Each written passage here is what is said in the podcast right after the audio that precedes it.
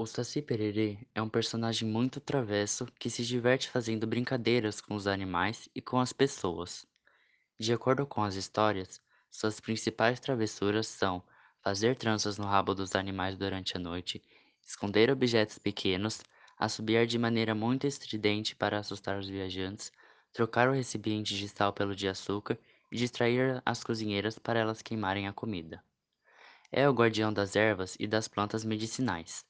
Por isso, confunde as pessoas que tentam pegá-la sem autorização. Ele conhece as técnicas de preparo e sabe como utilizar as plantas para fins medicinais.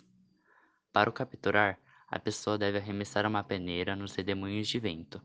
Dessa maneira, após capturá-lo, é necessário retirar-lhe o gorro para prendê-lo em uma garrafa. Acredita-se que o Saci nasceu no broto de bambu, permanecendo ali até os sete anos, e após esse período vive mais 77, praticando suas travessuras entre os humanos e os animais. Por fim, ao morrer, o Saci torna-se um cogumelo venenoso,